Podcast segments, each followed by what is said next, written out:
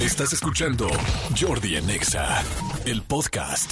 Seguimos, seguimos, señores. Y bueno, a ver, el, nombre de este jueves, eh, perdón, el nombre más bien, la misión de este jueves se llama, de este jueves, de este miércoles, ayer y de este viernes, mañana y el fin de semana, se llama Preparemos a los niños para que el lunes entren a clases, ¿no?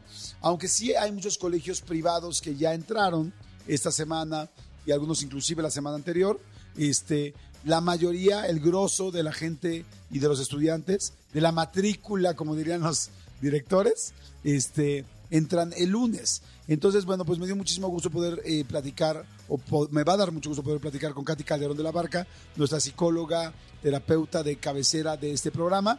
Y este, pues bueno, bienvenida Katy, ¿cómo estás? Gracias, muy feliz de estar contigo, mi Jordi. Y bueno, de hablar de este tema que a los chavos los pone, o sea, bueno, niños chiquitos y grandotes, los ponen mucha ansiedad y a veces con mucho nervio y este y se enfrentan a situaciones de cambios, de temas de pertenecer, no pertenecer, que me critican, que no me van a ver bien, o sea, este tipo de cosas que en la adolescencia son tremendas. Y fíjate Sí. que hasta los chavos de la universidad este pasan a veces por este miedo y por esta ansiedad de socializar y de, y de no pertenecer y de no dar el ancho y de los sueños y expectativas. O sea, está tremendo a lo que parece para nuestros, o sea, nosotros como papás decir, ya entraron, qué bueno, qué alivio. Para ellos a veces es como una ola de cosas que se les vienen y que las vacaciones los habían aliviado y pues resulta que ahora, o sea, el pico de ansiedad se volvió a ir para arriba. Sí, y les voy a decir algo, Katy, además de que, bueno, pues ya saben que es una doctora súper, súper preparada, además tiene mucha cercanía con el asunto de las escuelas. Entonces conoces muy bien este tema sobremanera, o sea, porque realmente te dedicas también todos los días al asunto de las escuelas y al mismo tiempo, pues bueno, por supuesto, a toda la psicología. Eso, eso que acabas de decir, y yo creo que tiene mucho que ver, papás y mamás, ¿cuántos de nosotros hemos escuchado con qué bolita me voy a llevar? ¿En qué salón me va a tocar? No van a estar mis amigas, no estuvieron mis amigas, ya me dijeron los salones y no están, no sé si me van a pelar o no me van a pelar, no me invitaron a la fiesta de inicio de clases o sí me invitaron. Esa ansiedad tan grande de pertenecer que verdaderamente, primero, a ver, primero antes de empezar con los chavos te diría, ¿qué nos puedes decir a los papás que no, a veces no lo entendemos? Decimos, ahí no pasa nada. O sea, que decimos "Ay, que la minimizamos. Justo es lo que te iba a decir. O sea, yo tengo el término de guillotina emocional. O sea, los papás caemos en la guillotina emocional de decir, a ver, tú no mantienes una casa, tú no tienes que estar a cargo de una familia, tú no tienes que salir a trabajar. O sea, entonces la angustia o la ansiedad de los chavos evidentemente pasa a segundo término. ¿Por qué? Pues porque obviamente no son adultos productivos, entonces no tienen una razón por la cual ponerse ansiosos. Entonces descalificamos esta ansiedad, descalificamos este miedo y entonces los chavos, o sea, es, es terrible porque esto lo que te hace es que te hace irte más a tu cabeza. Si tú no lo puedes expresar, te vas más a la cabeza. Y entonces un espacio no seguro de expresión te lleva a la depresión. Y es bien importante, o sea, justo piensen, expresión versus depresión, prefiero expresión. Entonces, que expresen los chavos. Y cuando no puedes expresar, se va al ratón de la cabeza. Empieza a darte vueltas la cabeza. Y entonces vienen todos estos temas. Si nosotros como papás queremos un chavo que esté mucho más balanceado, mucho más aterrizado, que haga cosas, necesitamos ayudarle a que se baje, digamos, del cuello para abajo, que es a- al cuerpo, a sentir, a estar presente, para que no se quede clavado en la ansiedad. Entonces, como papás, uno, tenemos que saber cómo gestionar nuestro propio miedo, preocupación y angustia para que sepamos cómo mirarlos, cómo escucharlos y cómo estar presentes para ellos. Ok, ¿y cómo podríamos hacer eso? Bueno, número uno es, o sea, otra vez, del, del cuello para abajo. Lo primero siempre es la respiración, o sea, inhalar sabiendo que nuestra panza se infla, estar presente y con la intención de escuchar. ¿Y cómo se escucha? Con curiosidad, tú eres especialista en eso. Si tú generas interés en lo que observas y en lo que escuchas, vas a hacer preguntas y ahí es donde se genera esta, como esta pa- parte receptiva. Eso es lo que necesitamos como papás, o sea, poner nuestra atención, nuestra mirada curiosa, escuchar y hacer preguntas, no, eh, no escuchar para responder, sino escuchar para comprender. Eso es básico. es importante darles nuestro tipo de soluciones a los chavos o no, no te digamos que tu hijo te dice es que no me peló nadie o tu hija no las mujeres además especialmente hay más partes emocionales no Sí. es que las amigas que tal no me saludaron es que no me invitaron es que ya como no me tocó en ese salón ellas se juntaron al lunch y yo pasé y creí que me iban a decir siéntate y no me dijeron. Ah, ¿qué haces? Le dices, no, pues mira, no te preocupes, ve y tú y siéntate con otra amiga. O aunque te sientes sola, vete al otro lado de la cafetería. O saca tu lunch tú y vete a una esquinita y no te preocupes. O es nada más escucharlos. ¿Qué hay Sí, que hacer? Primero escuchar. Primero escuchar porque lo que tendemos y más, o sea, el modo masculino es resolver. Entonces es, no, miéntale, la- ya sabes, o sea, te vas directo a que nadie lastima a mi cachorrito. Lo que necesitamos hacer es ayudar a que ellos generen sus soluciones, acompañar en la emoción, que es decirles, ¿no? Eh, lo pongo ahí siempre en la fórmula de la empatía, o que estuviste solita en el lunch, te sentiste triste, este, y, y eso, pues, o sea, no te gustó nada, o sea, es como hacer un espejo con ellos, ¿no? El decir, ay, qué mala onda, que te pasó esto, o sea, ¿qué te gustaría hacer? Más bien es con preguntas, porque si nosotros les damos preguntas, número uno, no peleamos contra su sentir, y número dos, les permitimos aprender a aceptar la emoción incómoda, frustrante, desagradable que tienen, y entonces saber qué hacer con ella. O sea, ¿te gustaría pasar así el resto de tus recreos? ¿Te gustaría hacer algo distinto? Aunque tú por dentro, y por eso digo Tengas, la- siempre... tengas una posible respuesta. Exacto, o te estés enojando porque no es posible que la traten así, es eso es tuyo y es tu historia. Primero deja que tu hijo o tu hija pueda resolver, que ha- haga esta propia reflexión. Entonces, eso es lo primero. Ya si, si, o sea, se vale decirle, oye, si te interesa que te diga yo lo que hacía, pues con mucho gusto te lo comparto. Pero no nos vamos de boca diciéndoles todo lo que tenemos que hacer, porque entonces no generamos chavos, o sea, no, no les damos la oportunidad de que ellos decidan, de que ellos vivan su incomodidad, Jordi, porque la incomodidad y la sensación desagradable es la que te mueve del lugar. Si no estás incómodo y todo te lo resuelven, te vas a quedar plácido sin hacer nada. A ver, además acaba de decir algo, Katy, fantástico. Yo creo que todos los papás que estamos viviendo algo así es, es muy buena idea. Normalmente les decimos, ¿no? Es que papá, ya puse mil ejemplos, ¿no? Es que no me invitaron a comer el lunch y me siento terrible y se siente horrible, tal. Y inmediatamente contestamos, pues es que, a ver, pues entonces tú no los peles, entonces tú tal, o toda. Y en realidad me encantó lo que dijiste, es como, ¿lo aceptas? Sí, me imagino que te sentiste muy triste, entonces le estás dando chance que hable que se desahogue, que valide su emoción, o sea, que la Sí. emoción la pueda decir, si llora, que llore. Y luego, porque cuando tú les dices, pues, ¿por qué no mejor no las pelas? Ellos se enojan y luego es como, ay, no, papá, pero si no los pelo, Sí. entonces luego me la van a hacer más. Entonces terminas tú en guerra, o sea, venías a escuchar un problema y hay otro problema ahora tú con tu Eres hija tú. o Ajá. con tu hijo.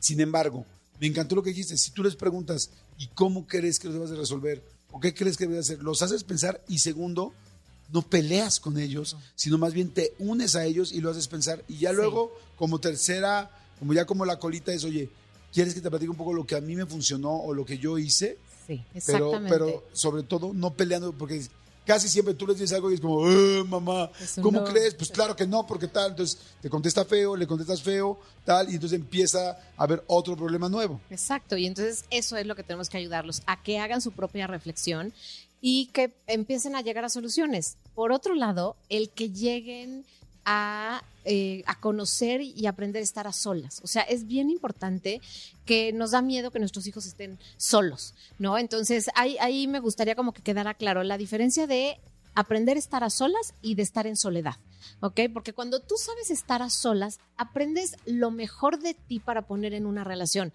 ya sea de amigos, de pareja, de lo que sea. Y generalmente en la adolescencia te da pánico estar a solas, ¿no? Pánico, ¿por qué? Porque piensas soledad, miedo, me critican, me juzgan, estoy fuera de la bolita de la tribu, Claro. no pertenezco. Entonces, el poderles decir, a ver, el hecho de que tú hoy un día estás solo, no tienes amigos, el principio que a muchos chavos les está pasando, todavía no encuentran esa tribu a ese mejor amigo. Ok, ¿qué vas a hacer? Aprende a estar a solas. ¿Cómo se hace eso? Respirando, estando presente y consciente de lo que estás haciendo. ¿Estás comiendo lunch? Disfruta tu comida. Escucha los sonidos de tu alrededor. Observa. Toda, digamos que las emociones nos, nos mandan mensaje de acércate Ajá. o aléjate. Entonces, la emoción que te, te genera cuando sonríes o miras a alguien, te va a decir, acércate a esa persona o aléjate de esa persona. Entonces, los primeros días pueden ser muy, este, como de, de dirección. Esta bolita me dice que me acerque, esta bolita me dice que me aleje, este chavo me dice que le hable, este me dice que me vaya lejos. Porque si una bolita te rechaza, no es el lugar donde tú quieres estar, ¿me explico? Y mucho menos en el que tienes que tratar de trabajar por estar, porque entonces cada vez vas a estar sintiendo rechazo, rechazo y más duro va a ser. Exacto. Entonces también enseñarles, por ejemplo, el tema de la soledad y el tema del rechazo es redirección. Entonces, cuando tú tienes rechazo en esta edad, es importante que notes, para eso sirve la soledad, cuáles son tus valores. O sea, tú quieres honestidad en una relación, tú quieres este, conexión en una relación, tú, que, tú quieres confianza en una relación esa bolita te la va a dar, ¿no? Entonces da gracias a que al principio esa bolita te, te, enseñó que no era por ahí. Pero esto lo tenemos que entender los papás y lo que tenemos que hacer es más bien ayudarlos a que lleguen a ese espacio, como decir, si es, se siente muy incómodo estar solo, sí, pero vamos a pensar que uno tiene que aprender en esta vida a estar solo. Entonces empieza a practicarlo desde ahorita, ¿no? Y lo mismo, el rechazo. A todos nos van a rechazar como una de las, de las cosas que te ayudan a tener éxito en la vida, o sea, y a sentirte pleno, es saber manejar el rechazo. Entonces, decirle, ahorita tienes una oportunidad maravillosa porque va a haber rechazo. Entonces, eh, enseñarles las emociones incómodas en esta época es bien importante.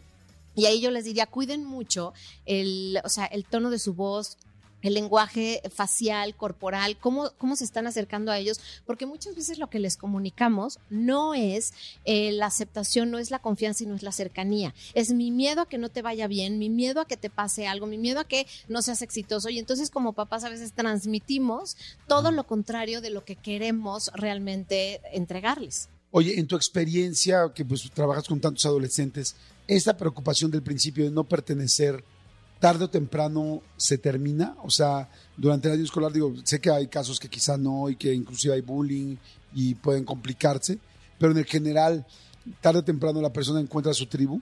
Generalmente sí encuentras tu tribu y también tienes, para eso nos sirve, como te decía, estar a solas. Tú conoces si tu tribu también tiene que ver con el uno a uno, ¿no? Hay quienes somos de muchos amigos, hay quienes somos de uno solo o un par. Entonces, para eso es también saber, cuando estamos a solas, reconocer nuestros valores y reconocer lo valioso. Mi valor es la amistad profunda, ok, entonces eso no lo voy a poder tener con 10, pero a lo mejor lo puedo tener con 2. Entonces es irles dando a nuestros hijos, o sea, como este espacio para que vayan acercándose en este ensayo y error y generalmente a lo largo yo siempre les digo, aguanta las primeras tres semanas, ya en la cuarta generalmente te ambientas. Entonces, si tú resistes, y eso es importante también, cuando les damos una meta a lograr, pasa las primeras tres semanas que son las peores y en la cuarta se empieza a componer. Y entonces como que ya tienes un objetivo de, ya quiero llegar a la tercera, perfecto, y generalmente ahí ya te empezaste a relacionar con, con personas. Si al, a los dos meses, o sea, tu hijo no ha hecho una sola conexión, sí te diría, o sea, llévalo a una terapia. Si en tres meses no ha hablado con nadie, probablemente esté teniendo un tema de ansiedad social, no lo dejes desatendido, porque generalmente ya para esa eh, época del semestre ya tuviste que haber hecho alguna amistad. Oye, eh, a los niños chiquitos, o sea, niños que van en primaria, primero de primaria, segundo, tercero, o sea, como inclusive, no sé, pre-first o kinder, este, ¿Les da ansiedad también este regreso a clase? Sí, mucho, porque además si cambiaron de escuela, cambiaron de sección, los que pasan de, de pre-pri o de pre-first a primero, el tema de ¡Ah! ahora van a estar los grandes, somos los chiquitos, se ven grandototes, físicamente eso impone mucho. Entonces, o sea, justo ayudarles a nuestros hijos a decirles, o sea, cuando es el ingreso a clase siempre les digo, lleven la atención de sus hijos. Uno, enseñarles cómo se respira, o sea, inhalar inflando el vientre, que eso es bien importante porque el miedo nos hace inhalar, o sea, nos hace respirar al revés. Entonces, muchos chavos siempre lo primero que les digo, a ver, inhala y qué pasa con tu panza. Y entonces me hacen así como que se constriñen. Y yo, no, así justo no te va a, desaparecer la ansiedad. tienes que respirar inflando la panza. Exacto, como si fuera, imagínense que la, panza, que la panza es un globo. Entonces, cuando inhalas, el globo se tiene que inflar. Y practiquen poniendo sus manos en la panza con sus hijos para que se aseguren que ellos saben que inhalando se infla y exhalando se desinfla. Con los chiquitos es importante enseñarles también que la, y con bueno, los adolescentes también, la inhalación debe ser más corta, o sea, por ejemplo, tres hacia arriba y después seis hacia abajo, o sea, lento y profundo porque eso lo que abre es o sea, tu sistema, hay uno que es automático, eh, que no le das ninguna instrucción y respira solito el cuerpo. Cuando modificamos esto, generamos un espacio de conciencia y entonces la ansiedad baja. Un tema bien importante es que la ansiedad, si tú la sabes gestionar, dura tres minutos en el cuerpo, Jordi. Ok. Pero necesitas, uno, bajar la tensión a tu cuerpo, que es por eso siempre la respiración, visualizando que tu panza se infla, haciendo esta que les dije de tres, inhalando en tres y exhalando en seis, y eh, los sentidos nos regresan al presente, que es de donde bajamos la ansiedad. Los es- escucha el ruido más lejano, ¿no? Entonces, con eso es tu primera como escala en el cuerpo y bajas de la ansiedad. A partir de ahí, como el diálogo interno es lo que alimenta la ansiedad, que tengamos una frase o un mantra que nos diga, esto pasa. En tres minutos, esto pasa. Y entonces es, es lo que te vas a repetir, ¿ok? Y si tienes un espacio como para moverte o como para estirarte o para sacudirte, es buenísimo que hagas un movimiento porque eso genera el cortisol, que es la hormona del estrés, se genera mucho cuando tenemos ansiedad o miedo. Entonces lo que queremos es sacudirlo. Si te puedes sacudir, buenísimo, o estirar, como te digo, y después te quedas en esta respiración, repitiendo, esto pasa en tres minutos, piensen que es como se, se suben a una montaña rusa. Se abrochan el cinturón y en tres minutos se acaba. O sea, esto para adultos también, ¿no? O sea, Sí. yo lo estoy haciendo ahorita, digo que inflo la panza, tres subidas hacia arriba. Luego, ah, en seis lo bajo En y es- esto no va a tardar más de tres minutos. Esto no va a Exacto. tardar más de tres minutos. Exacto, y te lo diría en positivo, esto se termina en tres minutos, porque así es, no va a tardar más, acuérdate que la mente no usa negativos. Entonces, esto termina en tres, esto pasa en tres. Y entonces sigues haciendo este ejercicio, escuchando el sonido, o sea, vas con todos tus sentidos, te vas anclando. Y ponerte, por ejemplo, algún aceitito, algún aroma que te guste mucho, cada quien tendrá sus favoritos, en la muñeca. Y entonces olerlo. Olerlo te ayuda porque el, el olor es como de los sentidos más, o sea, más primitivos que tenemos y entonces te lleva como a espacios, o sea, de, de estar muy presente. Entonces, esas son, o sea, como herramientas muy fáciles de tener, que pues, ahora sí que no necesitamos nada fuera de que a lo mejor si no podemos hacer ejercicio, entonces podemos mover, perdón, o sea, lo- los, cuenta, los dedos en las piernas, hacer movimientos, este, y si podemos ir al baño, poner una mano, este, en agua fría y ponernos atrás de la nuca, o sea, en el cuello, digamos, y la otra mano en la frente. Y entonces eso, la sensación de frío, la piel es otro de los sentidos que te regresa al presente. Y no hay ansiedad en el presente, Jordi. Lo único que hay cuando estamos presentes es la, o sea, la ansiedad disolviéndose. Entonces, la ansiedad se genera en la cabeza. Y otra cosa que es bien importante es que como papás o como chavos, si nos están escuchando, que sepan que la ansiedad es parte de las emociones y es una alerta. Entonces, todos tenemos ansiedad porque es una alerta de peligro, de riesgo. ¿Cuál es el riesgo? No pertenecer, quedarme solito. Entonces, lo importante nada más es saber, ok, entonces el miedo lo que me dice es, pon atención en estar acompañado, pon atención en la cara más amable, pon atención en la sonrisa que te invita a acercarte. Eso es lo que nos dice finalmente la ansiedad. Y si la ansiedad la sabemos, o sea, la sabemos leer, lo único que va a suceder es que vamos a poder, o sea, gestionar una de las emociones que nos va a acompañar toda la vida. Ok. Eso, Me eso encanta es. la idea. Oye, está interesantísima la información. Ah, También nos escuchan muchos chavos y chavas y muchos jóvenes que van a entrar a universidad o jóvenes que van a entrar ahorita a la prepa o a la secundaria y están nerviosos. Este, y más en estos días, sobre todo hoy jueves que todavía están escuchando.